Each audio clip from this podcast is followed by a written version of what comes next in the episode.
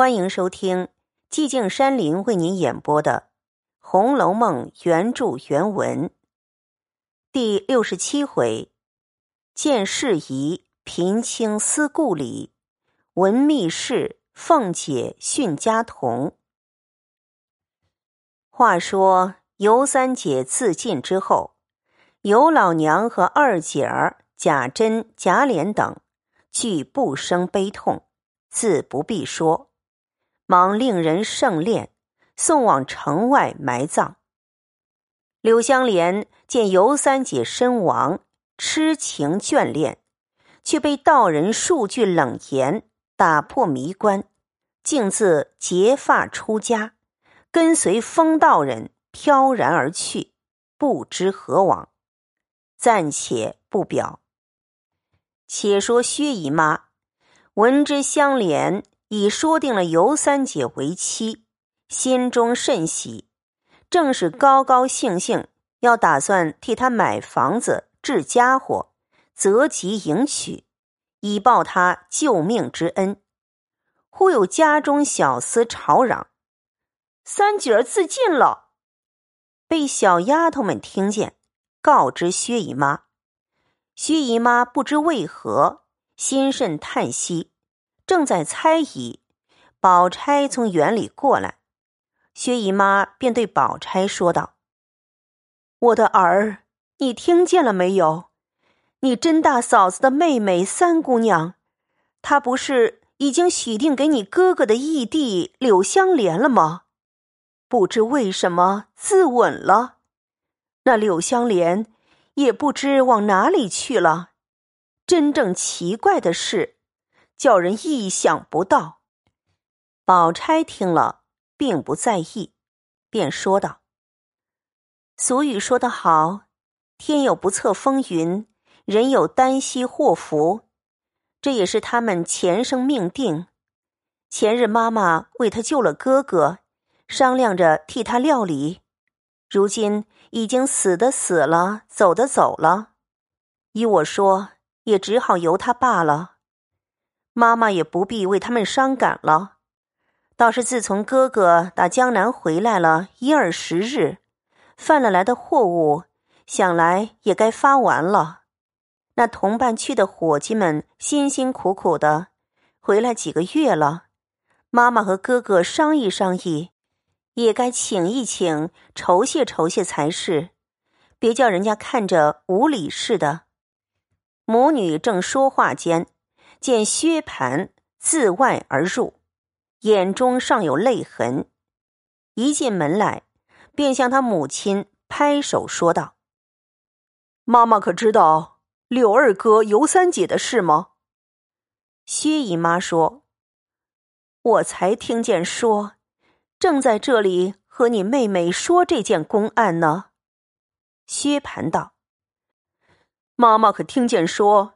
柳香莲跟着一个道士出了家了吗？薛姨妈道：“这越发奇了，怎么柳相公那样一个年轻的聪明人，一时糊涂就跟着道士去了呢？我想你们好了一场，他又无父母兄弟，只身一人在此，你该各处找找他才是。靠那道士。”能往哪里远去？左不过是在这方近左右的庙里寺里罢了。薛蟠说：“何尝不是呢？我一听见这个信儿，就连忙带了小厮们在各处寻找，连一个影儿也没有。又去问人，都说没看见。”薛姨妈说：“你既找寻过没有？”也算把你做朋友的心尽了，焉知他这一出家，不是得了好处去呢？只是你如今也该张罗张罗买卖，二则把你自己娶媳妇应办的事情，倒早些料理料理。咱们家没人，俗语说的“笨雀儿先飞”。省得临时丢三落四的不齐全，令人笑话。再者，你妹妹才说，你也回家半个多月了，想货物也该发完了，同你去的伙计们也该摆桌酒给他们道道罚才是。人家陪着你走了二三千里的路程，受了四五个月的辛苦，而且在路上又替你担了多少的惊怕沉重。薛蟠听说，便道：“妈妈说的很是，倒是妹妹想的周到。我也这样想着，只因这些日子为各处发货，闹得脑袋都大了；又为刘二哥的事忙了这几日，反倒落了一个空，白张罗了一会子，倒把正经事都误了。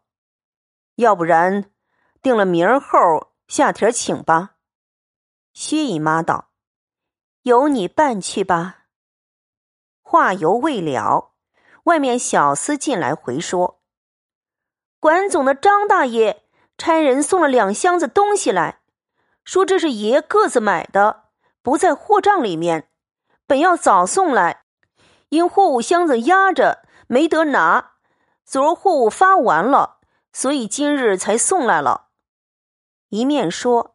一面又见两个小厮搬进了两个夹板家的大棕箱，薛蟠一见说：“哎呦，可是我怎么就糊涂到这步田地了？特特的给妈和妹妹带来的东西，都忘了没拿了家里来，还是伙计送了来了。”宝钗说：“亏你说还是特特的带来的，才放了一二十天。”若不是特特的带来，大约要放到年底下才送来呢。我看你也诸事太不留心了。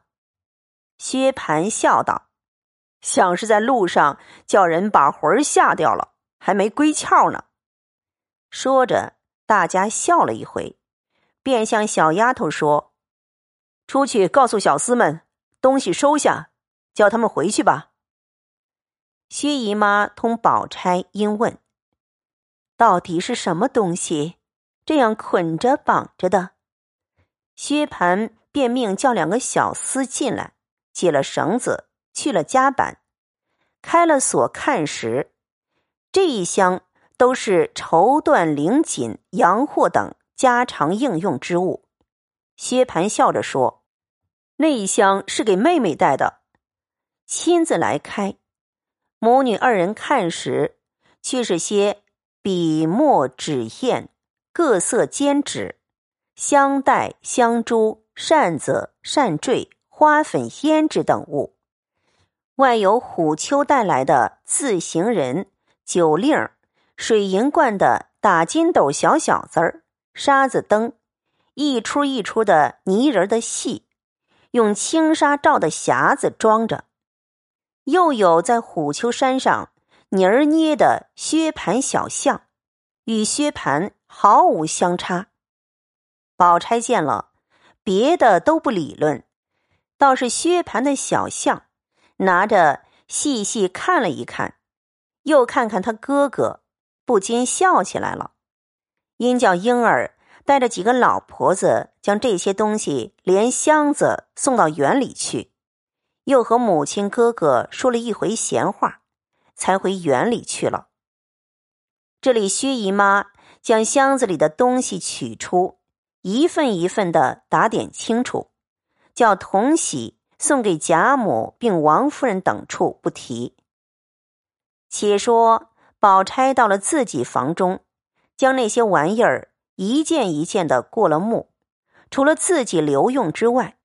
一份一份配合妥当，也有送笔墨纸砚的，也有送香袋扇子香坠的，也有送脂粉头油的，有单送玩意儿的，只有黛玉的比别人不同，且又加厚一倍。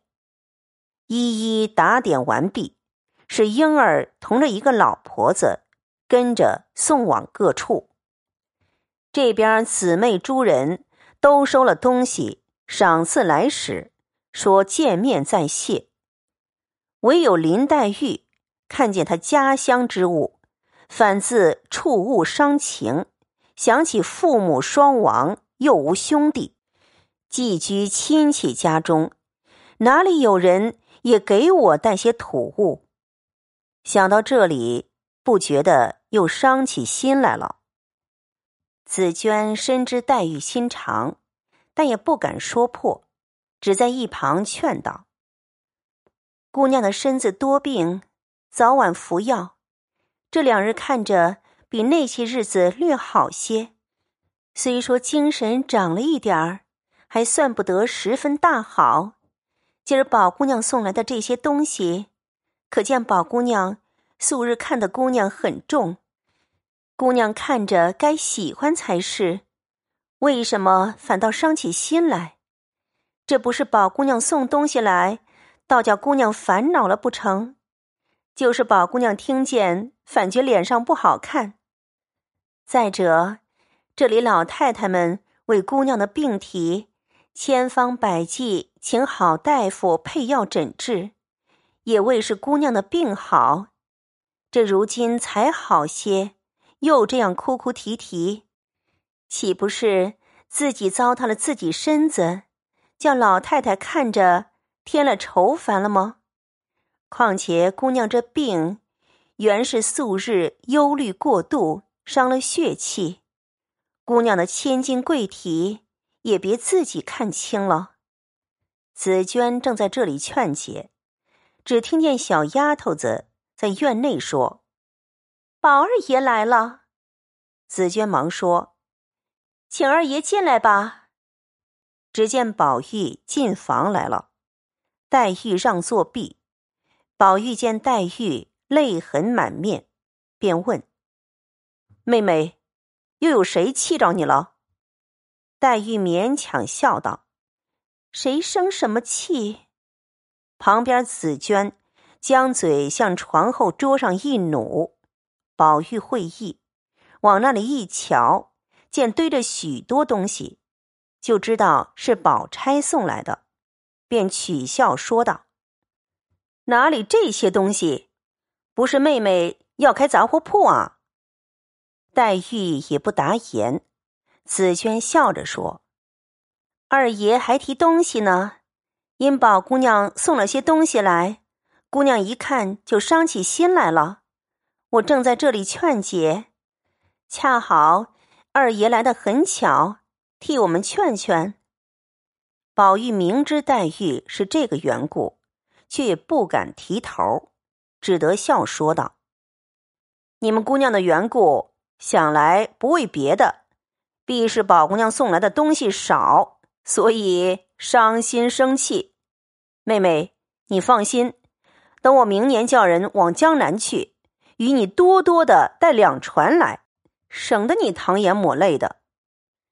黛玉听了这些话，也知宝玉是为自己开心，也不好推，也不好认，因说道：“我任凭怎么没见世面，也到不了这步田地，因送的东西少，就生气伤心。”我又不是两三岁的小孩子，你也忒把人看得小气了。我有我的缘故，你哪里知道？说着，眼泪又流下来了。宝玉忙走到床前，挨着黛玉坐下，将那些东西一件一件拿起来，摆弄着细瞧，故意问这是什么，叫什么名字。那是什么做的？这样齐整。这是什么？要他做什么使用？又说这一件儿可以摆在面前，又说那一件儿可以放在条桌上当古董，倒好呢。一味的将些没要紧的话来厮混。黛玉见宝玉如此，自己心里倒过不去，便说。你不用在这里混搅了，咱们到宝姐姐那边去吧。宝玉巴不得黛玉出去散散闷，解了悲痛，便说：“宝姐姐送咱们东西，咱们原该谢谢去。”黛玉道：“自家姊妹，这倒不必，只是到他那边，薛大哥回来了，必然告诉他些南边的古劲儿，我去听听，只当回了家乡一趟的。说着，眼圈又红了。宝玉便站着等他，黛玉只得同他出来，往宝钗那里去了。